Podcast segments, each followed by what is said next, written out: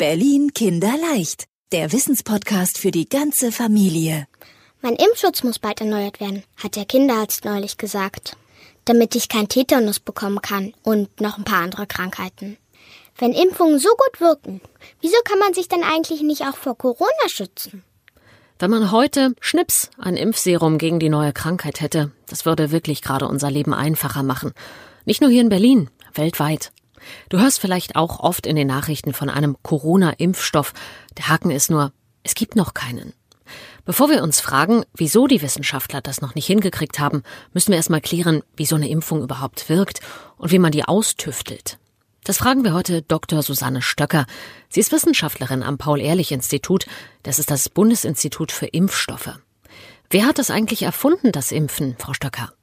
Edward Jenner hat es im Jahr 1796 das erste Mal geschafft, einen Menschen zu schützen gegen die wirklich schlimme Krankheit Pocken. Er hat dazu einen Jungen mit Kuhpocken, ja, infiziert kann man fast sagen. Die Kuhpocken sind für den Menschen nicht gefährlich. Das wusste er, weil die Frauen, die die Kühe betreut haben, nie krank geworden sind, auch wenn die Kühe Kuhpocken hatten. Und so hat er von diesen Kuhpocken dem Jungen etwas in die Haut eingeritzt. Und dieser Junge war hinterher tatsächlich gegen die echten Pocken geschützt. Das war natürlich keine Impfung, wie wir sie heute kennen, aber es hat über viele Jahre lang gut funktioniert. Tolle Leistung, was Edward Jenner sich da ausgedacht hat. Und die Kühe und ihre Kuhpocken, denen hat er quasi ein Denkmal gesetzt, indem er das neue Verfahren nach ihnen benannt hat.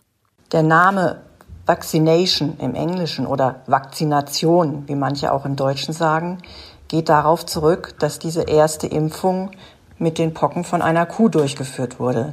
Denn Kuh heißt auf Lateinisch Wacker. Und so hat Edward Jenner, der englische Arzt, sich gesagt, die Methode nenne ich Vakzination und das hat sich bis heute gehalten. Viele Wissenschaftler haben noch mehr Impfungen entwickelt. Hier in Berlin haben dazu zum Beispiel die Ärzte Emil von Behring und Paul Ehrlich geforscht. Sie haben ein Mittel entwickelt, das Kinder vor der damals sehr gefährlichen Krankheit Diphtherie schützte. Knapp 130 Jahre ist das schon her. Wie macht der Impfstoff das eigentlich, dass er den Körper schützt?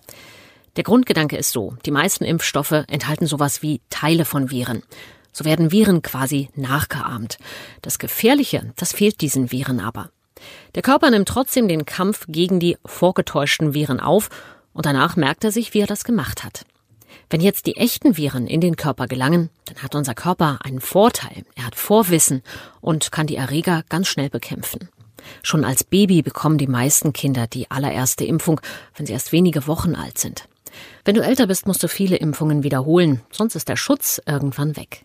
Und wenn du verreisen willst, musst du manchmal ganz neue Impfungen bekommen. Gegen die Krankheit FSME zum Beispiel, die man in manchen Gebieten nach einem Zeckenbiss kriegen kann. Und was ist nun mit dem Impfstoff gegen Corona? Warum stellt den keiner her? Weil das Virus erst vor ein paar Monaten die ersten Menschen krank gemacht hat. Man muss es erst kennenlernen, sagt Susanne Stöcker. Man muss zunächst mal wissen, was ist der Erreger, der die Krankheit auslöst. Das wusste man bei den Pocken zum Beispiel nicht. Da sind wir heute viel weiter. Jetzt aktuell wissen wir, dass es ein Virus ist, ein sogenanntes Coronavirus. Und wir sind heute so weit, dass man das gesamte Erbmaterial des Virus identifizieren konnte. Und damit wird es viel leichter, Impfstoffe dagegen zu entwickeln. Trotzdem dauert es üblicherweise fünf bis zehn Jahre, bis ein möglicher Impfstoff so weit ist, dass man überhaupt nur an eine klinische Prüfung denken kann. Dieses Mal soll es viel schneller gehen. Sobald die Forscher glauben, ein sicheres Rezept für einen Impfstoff gefunden zu haben, wird getestet. Dann geht man das erste Mal in eine Gruppe von Menschen, die sich bereit erklären, diesen Impfstoff an sich ausprobieren zu lassen und schaut erst mal, ob auch in diesen Menschen eine Immunantwort hervorgerufen wird. Das heißt ganz spezielle, spezifische Antikörper, die unser Immunsystem gegen genau diesen Erreger bildet. Und man will natürlich auch wissen, können die Menschen das vertragen. Die Gruppe ist sehr klein in diesen ersten Prüfungen, vielleicht 50, 60 Leute. Danach gibt es noch Tests mit viel größeren Gruppen, mit tausenden Patienten. Und wann wird das beim Corona-Impfstoff sein?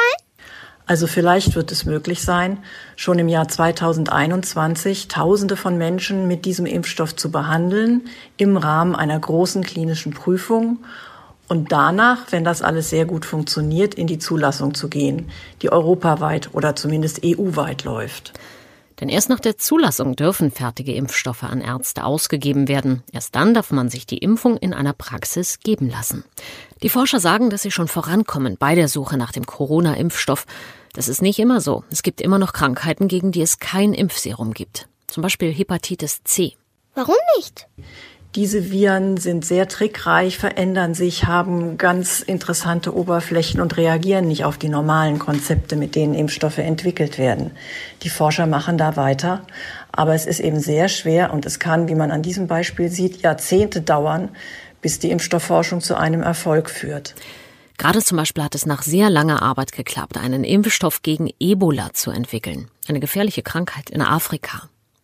Auch wenn es Leute gibt, die aus verschiedenen Gründen keine Impfungen wollen oder die ihre Wichtigkeit bezweifeln, Impfungen sind ein wirksamer Schutz und sie haben es geschafft, dass viele gefährliche Krankheiten heute in Deutschland oder sogar weltweit ausgerottet sind.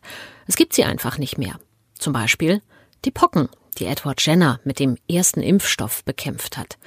Tausende Wissenschaftler weltweit arbeiten in dieser Sekunde daran, so einen Stoff auch gegen Corona zu entwickeln und sie sind zuversichtlich, auch dieses Virus so bekämpfen zu können. Ach so.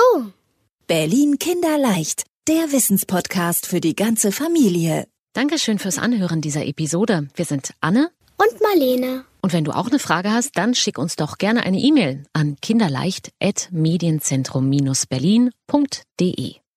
Und wenn du uns über eine Podcast-Plattform hörst und die Folge gut fandest, dann freuen wir uns über eine gute Bewertung von dir.